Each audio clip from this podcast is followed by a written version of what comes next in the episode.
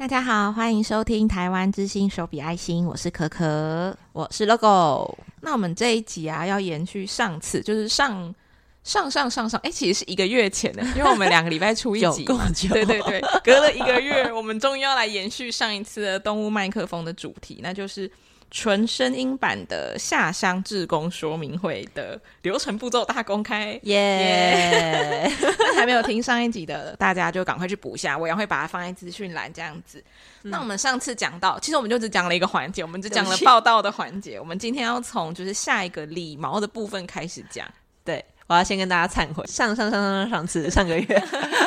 就是不小心讲太开心，在这边口里里口口讲一大堆。那今天呢，因为我们有有被可可告知下乡绝育只能再做一集，就是这一集，所以我们还有两个组别还没有讲。我今天会尽量精简的，希望可以精简一点。今天要讲的第一个就是，其实是我个人可可个人最不熟悉的礼毛组，哦、因为我上上个月跟大家讲过，因为我会过敏，所以我其实不太能够待在礼毛组，嗯、我会就是发痒，而且会狂打喷嚏这样子，嗯、所以我比较少被分到礼毛组。对，理毛组的部分就用 logo 来详细的说明一下，没问题。我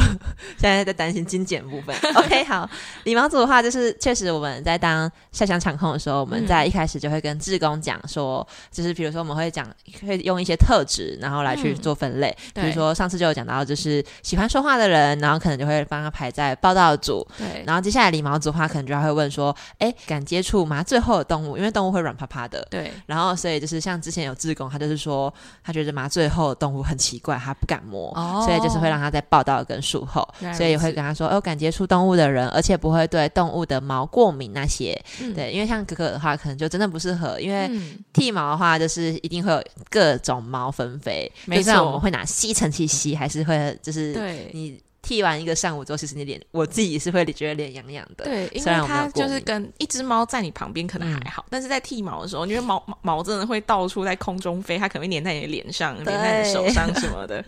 对无形的毛。对，所以就是会先就是用这个方式，然后先筛选志工这样子。嗯、虽然因为毕竟我们还是希望大家可以开开心心过来，没错。不要下午就是可能一直流鼻水啊，然后甚至有些人可能就是会超惨的，就是喉咙很痛，嗯、然后就不能、哦、不能讲话的那一种。哦、嗯，所以我们这时候。就是会先找好志工，然后找好志工之后，就会到礼毛组的部分。对，然后礼毛组这个组别是最有趣，它我觉得它算是下乡志工的热门组别，嗯、而且它有趣的点是在于说，大家一开始都不想去礼毛组，就是。刚来的人，哦、因为就是对于理毛，大家就会想说，这个是美容师才可以做的吧？有点害怕这样子。对，我真的可以帮动物理毛吗？会不会割伤它什么的？嗯嗯，那先跟大家讲一下说，说其实还好，不会，嗯、因为我们今天要剃的地方是一个相对平坦的地方，对。然后，而且我们使用的都是安全电剪，所以基本上你只要不要恶意、刻意。就是一直想要试图就是割伤它，割伤它。那我相信大家都是比较不会那么容易让它受伤的，嗯、因为顶多像像我们就是可能拿到拿一叠银印纸，然后不小心被割伤那种感觉。对对对对，所以其实我们的使用的物品啊，因为毕竟真的大家真的是都是初次上手的人，嗯、所以我们不会就是把危险的工作交给大家。嗯，只要就是我们多留意这些风险都可以做避免。对，好，所以理毛的话，顾名思义就是要帮动物的手术区域做剃毛。我们今天不是帮它做美容，而是要帮它直接剃掉。嗯，就是。是不像宠物美容啊，可能会留个什么三 mm、五 mm 的毛发的长度，嗯、我们没有，因为我们就是要保持，就是那个手术区域的毛的干净，就全部剃掉之后呢，嗯、你才可以就是帮他做手术。对，而且也避免就是有毛发飞进去他的腹腔里面，做造成感染。嗯嗯。那所以我们今天就是如果在理毛组之后啊，我们报道组的病例出来了，然后接下来麻醉师会看着病例帮动物做麻醉，麻醉完的动物就会上到我们理毛组的部分。嗯、那理毛组的伙伴就是要帮我们注意的就是就是说呢。动物一上来，你要确认它的病例跟号码牌是不是吻合的，嗯、然后接下来就是要把号码牌挂在它的脖子上面。对，然后我们讲号码牌其实非常重要，因为它就是它的专属 VIP 嘛。然后接下来很重要一点是因为今天动物上理毛桌了，如果就是像。全部都是虎斑猫，嗯，然后虎斑猫就是那种条纹的虎斑猫嘛。然后如果你今天放上桌了，就是没有帮它挂号码牌，其实有时候我们的桌子就只有一张，就是那种常见的长桌的大小，两张长桌的大小这样子。所以其实那个一次可能会有四四只猫咪要剃。那、嗯、如果你假设东西都放在上面，然后也有礼貌组的东西放在上面的时候，其实有时候一不小心就会搞混。对，所以这个时候我们就是一定要确认它有号码牌挂在它的脖子上面。嗯，对。然后再来的话，就是我们一定要帮动物扫镜片，然后。后就会有人提问说，嗯，可是今天我带来的动物就是要做结扎，下乡不是说我们的目标就是要打狂犬病疫苗、结扎，然后打晶片跟做宠物登记。那理论上这只动物不是应该没有晶片吗？那我们为什么还要帮它扫晶片？还是会帮它扫晶片？原因是我们还是要讲到说，我们的目标就像是那种放养型的动物。没错。再来就是大部分的人他取得动物来源其实可能是捡到的、流浪过来的，嗯、或者是别人给的。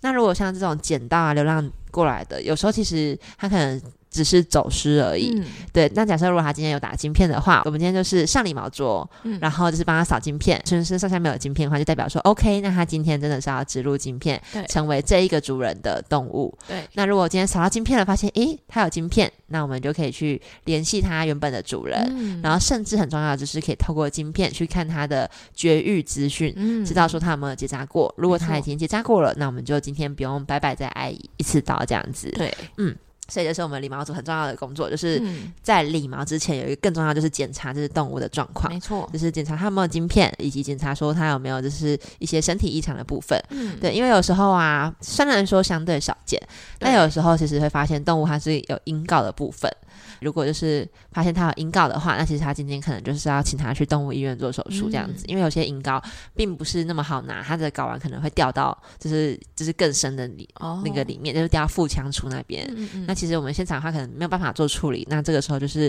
理毛组的人有发现，那就是可以让他赶快就是下理毛桌去做休息这样子。嗯，对对对，而且很重要的是，我都会说理毛。除了你专心在你眼前剃的范围之外，那你还要注意的是，因为它是麻醉后的第一道防线，就是动物们有可能会在因为麻醉的一些副作用，有可能会就是想要呕吐啊，或者是什么样子的状况，然后其实通常都会请礼毛志工特别去留意这件事情，因为如果今天当动物有就是任何不舒服的情况发生的话，我们就是要立刻请医疗团队来做处理，去确保它的安全，这样，所以礼毛真的是一个非常重责大任的部分，嗯。然后理毛很重要一件事情就是，我们理完毛之后呢，我们还要帮他做消毒，嗯、就是手术前的消毒这样子。对，嗯、然后如果是乳头比较大的动物，或是诶，其实不管乳头大还是小，嗯、其实我们就是要小心，真的不要剃，把它剃受伤。我们现场都是会在做教学的部分。就是理毛的话，我们还会要求，就是可能要就是尽量快一些，因为有时候其实动物在理毛的时候，它可能就会在理毛过程中就会清醒过来。那清醒过来的话，就是要再帮他补一些麻药。那其实我们还是会觉得说，就是我们尽量快速、准准确。然后把动物立刻就是送上手术台，然后他就不用多挨一针麻醉药的部分。那其实我觉得这样会对动物比较好，所以就是理毛组的伙伴们就是要记得快速，就是请理毛组的伙伴确实的执行手上的工作，因为理毛其实对后续手术的状况也是影响蛮重要的。就是像他手术区不能有太多残留的毛啊，或者是就是不能没有确实的消毒，这样没错。毛发一定要洗干净，就是你剃下来的毛，基本上你就要瞬间消失。嗯，对，不要让毛发留在理毛桌太久。这是我们手术现场也不是一个就是真的很完全密闭的部分，然后就是可能还是会担心毛发飞到手术区那边，所以就是麻烦大家的话一定要赶快立刻把毛发吸起来，避免就是它们乱纷飞，然后导致动物感染这样。嗯，好，没错，理毛大概就是这个样子。那再来就上手术桌嘛，那再来就是兽医的部分。手术做完了，就是会来到我们的术后区。今天手术完之后，助理们就会喊谢猫谢狗，然后我们就会把动物带回去苏醒。那我们苏醒程度的话，就是基本上是它能够抬头，嗯、然后或者是身体可以用力，就是可以趴着的时候，嗯、我们就会让通知饲主带回去。嗯、然后通知饲主的话，就是会跟他讲一些今天术后的注意事项。对，就是他差不多今天的流程。对然后术后组很重要的一件事情就是，通常会分成三个组别啦，一个是比较劳力活的，把动物们带回去术后区做休息的搬运猫狗的人，嗯，然后再来的话就是照顾猫狗的人，最后的是跟饲主讲解的部分。嗯、那就是我们去搬猫狗的话，有时候会遇到一些很大型的动物，对，所以这是非常需要劳力。就像，像猫咪的话，其实我们都可以，基本上我们都可以一个。人搬对，然后但如果是像是有时候有遇到那种巨型的狗，真的真的这个时候真的一个人太困难，因为真的就是他没有力气自己把自己的身体抬起来，他就是全身软趴趴的，嗯、然后所以这个时候抱的话，我们就需要两个人，嗯、因为我们也要避免他的头太低下去，这样子，就是我们不可以让他头折到。然后我们动物抱回去手术之后休息的时候啊，然后我们就是会刺激他清醒，嗯，因为我们今天是。在下乡现场打的麻醉药，它是身体、嗯、要靠身体自然而然的代谢掉这样子，但是我们要加速它这个过程，因为代谢通常需要可能六到八个小时以上才会代谢掉，对，那它在这段时间都会昏昏沉沉的。然后当然我们不希望它昏昏沉沉那么久，我们希望它有状况的话，医生可以立刻就是可以立刻在现场做处理，没错。所以这个时候我们就是要对它就是摸来摸去，刺激它，比如说刺激它的鼻子。嗯，然后刺激它的蹼，就有点像是我们手指跟手指之间会有一个穴道，只、嗯、要捏捏它的那个地方，刺激它，让它痛痛的。嗯，然后痛痛的话，它就会清醒的比较快。再来的话，就是我们也要给它保温，所以我们就要给它摸摸它，然后给它一些毛毯盖着。嗯，然后就是也不断帮它做翻身的动作，没错，然后去确保它可以就是清醒的比较快。我还是蛮推荐，就是想要知道说怎么照顾猫狗的话，就是可以来参加术后组、嗯，然后你也可以就是摸摸它们，然后多照顾它们，就是也是一种蛮不一样的感受。因为你可能一辈子没有在同一时间，然后摸多那么多温驯的动物，没错。对，再来的话，其实术后组除了这刺激他们清醒之外，还有一个很重要的事情，就是要留意它的伤口状况。嗯，因为有时候会遇到一些就是出血量比较大的狗狗，它的凝血功能可能就没有那么好。嗯、那所以这个时候我们就要检查它的伤口，就是有没有再度渗血，就是我们要保持它的伤口 OK。那如果有问题的话，我们就是要立刻通知医生来做处理，这样子。没错。嗯，那如果动物们都清醒了，会抬头了之后，我们就会打电话通知它的饲主过来接。对对对，对啊，然后来接的时候，就是会跟他提醒说，像狗的话，就是一定要开车过来，因为之前有民众他就是比较辛苦一点，他可能公交通工具只有机车，对，那只有机车的话，我们就可能要请他去找亲朋好友啊，可能要请他就是开车过来接狗。嗯嗯，就是我们虽然说事情有跟民众讲，可是民众可能会忘记，我们就跟他说，哦，可是因为你的狗狗没办法，就是坐机车，自己坐走路，它可能会掉下来，嗯，这样很危险。他一开始可能会说，啊，我邻居不熟，没有认识的，嗯，然后跟他讲。说啊，可是狗狗会危险，这样子回去路上很不安全。嗯、他就说好啦，你等我一下，然后就会努力鼓起勇气去跟邻居沟通。哦，之前甚至有人很厉害，就是他除了找可能找邻居之外，他。找不到就算了，他就直接请计程车，就是有问计程车部分，嗯、然后就是请计程车大哥呃花那个车钱，然后来载狗回去。嗯、我觉得这都是一个蛮好的部分。对，但是狗狗的话真的是，嗯、因为猫咪它就在笼子里面，可能相对容易一点，就是你可能放在笼子里，然后就骑机车、嗯。但因为狗狗就是可能可以自己安稳的待在机车上面，就是真的是蛮危险的，才会请民众说一定要记得。就是开车过来、嗯，就算住很近的话，也建议你可能可以推车来什么，因为狗狗要抱回去的话有点重啊。呃，而且就是我们下来的时候是一个。就是还我们会把它照顾到，就是半清醒的状况嘛，所以反而半清醒的状况更难抱回家，嗯，因为就是它就是会一直扭动。对，而且重点是，我觉得很重要一点是，其实狗狗它可能会暂时认不出饲主哦，对，因为它就是真的太晕了，它搞不清楚现在状况是什么样子。嗯，对，然后所以有时候可能饲主来的话，它也会凶它。当然，有些狗是认得出来的啦。嗯嗯嗯，身为一个。因为会过敏，所以不是在报道组，就是在术后组的人。嗯、对我来说，术后组，嗯、呃，比起就是摸猫摸狗，我觉得更让我有印象的嘛，就是他跟报道组一样，是一个台语大考验，他吐的部分。因为术后组要讲的台语也是你平常根本不会讲的东西，嗯、譬如说有的时候可能有的医生会给药，或者是有什么要注意的事情啊。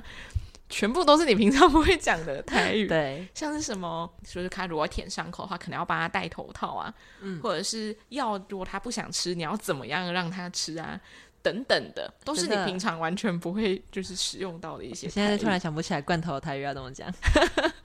我不知道。对，但总而言之，我们就是就是会做讲解部分。嗯、有些人会说说啊，这个文字太多了，我没办法看。嗯，这个时候我们就会请术后组的志工们，就会跟他们说，哎，那我们要怎么跟他们讲？然后并且要确认他知道什么样子的重点，嗯、有没有要吃药，或者是说如果没有要吃药的话，我们要注意哪些事情，嗯、还有伤口的照顾状况。没错，这个都很仰赖我们的志工有耐心的，就是去按照每个人的不同的反应呢来去做讲解。因为有些人就会很急躁，他可能就是看到他动物醒了，可能他狗在那边摇来摇去啊，然后就是想说啊，狗狗醒了，他就很想赶快把它带回家做休息。那这个时候，他我们可能就是要讲的精简扼要。然后有时候有些人可能是他对于就是回去照顾他没有自信，自己能够做好，他就会很担心说，那我药要怎么喂，或者是说我伤口要怎么顾，我要拿东西擦吗？我要给他戴头套吗？就可能会问的比较多，然后我觉得这个都是一个术后组织工会常常遇到的状况，然后而且都是都很需要就是临机应变，对。对